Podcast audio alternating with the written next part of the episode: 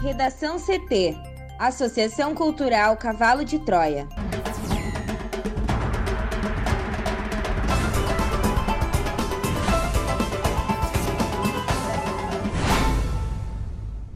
Olá, eu sou Amanda Hammermiller. E eu sou Thaís Uchoa. Este é o Redação CT, da Associação Cultural Cavalo de Troia. Hoje é segunda-feira, dia 18 de outubro de 2021. Justiça aceita a denúncia contra policiais por morte em operação no Jacarezinho. Governo do Rio Grande do Sul anuncia programa que devolve parte do ICMS a famílias de baixa renda. Passaporte vacinal passa a ser obrigatório a partir de hoje no Rio Grande do Sul.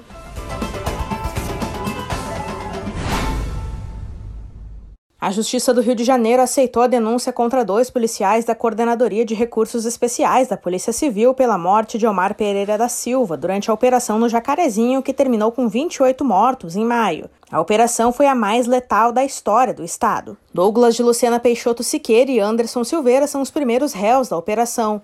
De acordo com a denúncia, Douglas cometeu homicídio e fraude processual e Anderson Silveira cometeu fraude. A juíza Elizabeth Machado Louro determinou o afastamento da dupla das operações da Core e a proibiu de fazer qualquer atividade policial no Jacarezinho.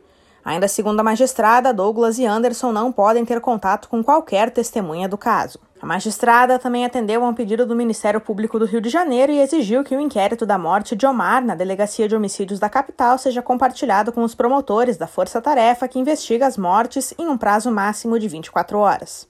Na denúncia, o MP afirma que os dois policiais civis contaram com a ajuda de terceiros para forjar provas na cena do crime. O documento aponta que as fraudes que teriam sido cometidas foram remoção de cadáver antes da perícia, apresentação falsa de uma pistola Glock .40 e um carregador e inserção de uma granada que, segundo os policiais, estaria em posse de Omar. Ao comunicar a ocorrência na delegacia, os policiais afirmaram que o suspeito, antes de ser morto, atirou uma granada contra eles. O policial Douglas admite no registro ter sido ele que atirou em Omar. Para os promotores, não houve legítima defesa dos agentes porque as provas obtidas pelo MP indicam que o homem estava encurralado e ferido, com um tiro no pé. O documento também indica que Omar foi atingido na lateral esquerda do torso. Moradores da casa onde Omar se escondeu afirmaram ao MP que não foram feitos reféns e que o suspeito não estava armado. O governo do Rio Grande do Sul apresentou na manhã de hoje o programa Devolve ICMS, que prevê a devolução de parte do imposto pago por famílias com renda de até três salários mínimos.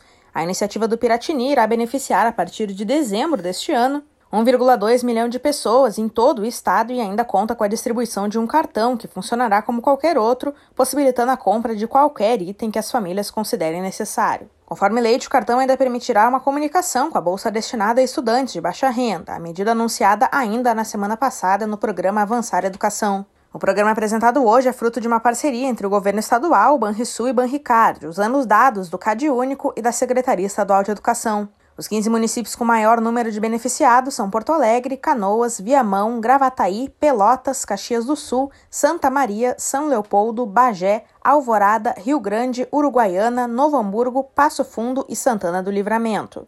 Só na capital são 53.293 inscritos no programa. Conforme dados divulgados pelo Piratini em relação ao Devolve ICMS, 95% dos beneficiados possuem renda familiar total de até um salário mínimo. Além disso, quase 90% são classificados em situação de pobreza ou de extrema pobreza. A partir do segundo semestre de 2022, também será implementado o pagamento de uma parcela variável, de acordo com o consumo registrado em nota fiscal. Ou seja, para receber os 400 reais a partir deste ano, não é preciso pedir CPF na hora da compra. Em breve, porém, o valor poderá ser aumentado conforme os pontos que o cidadão obtiver no programa Nota Fiscal Gaúcha, ampliando a cidadania fiscal do Estado e combatendo a sonegação.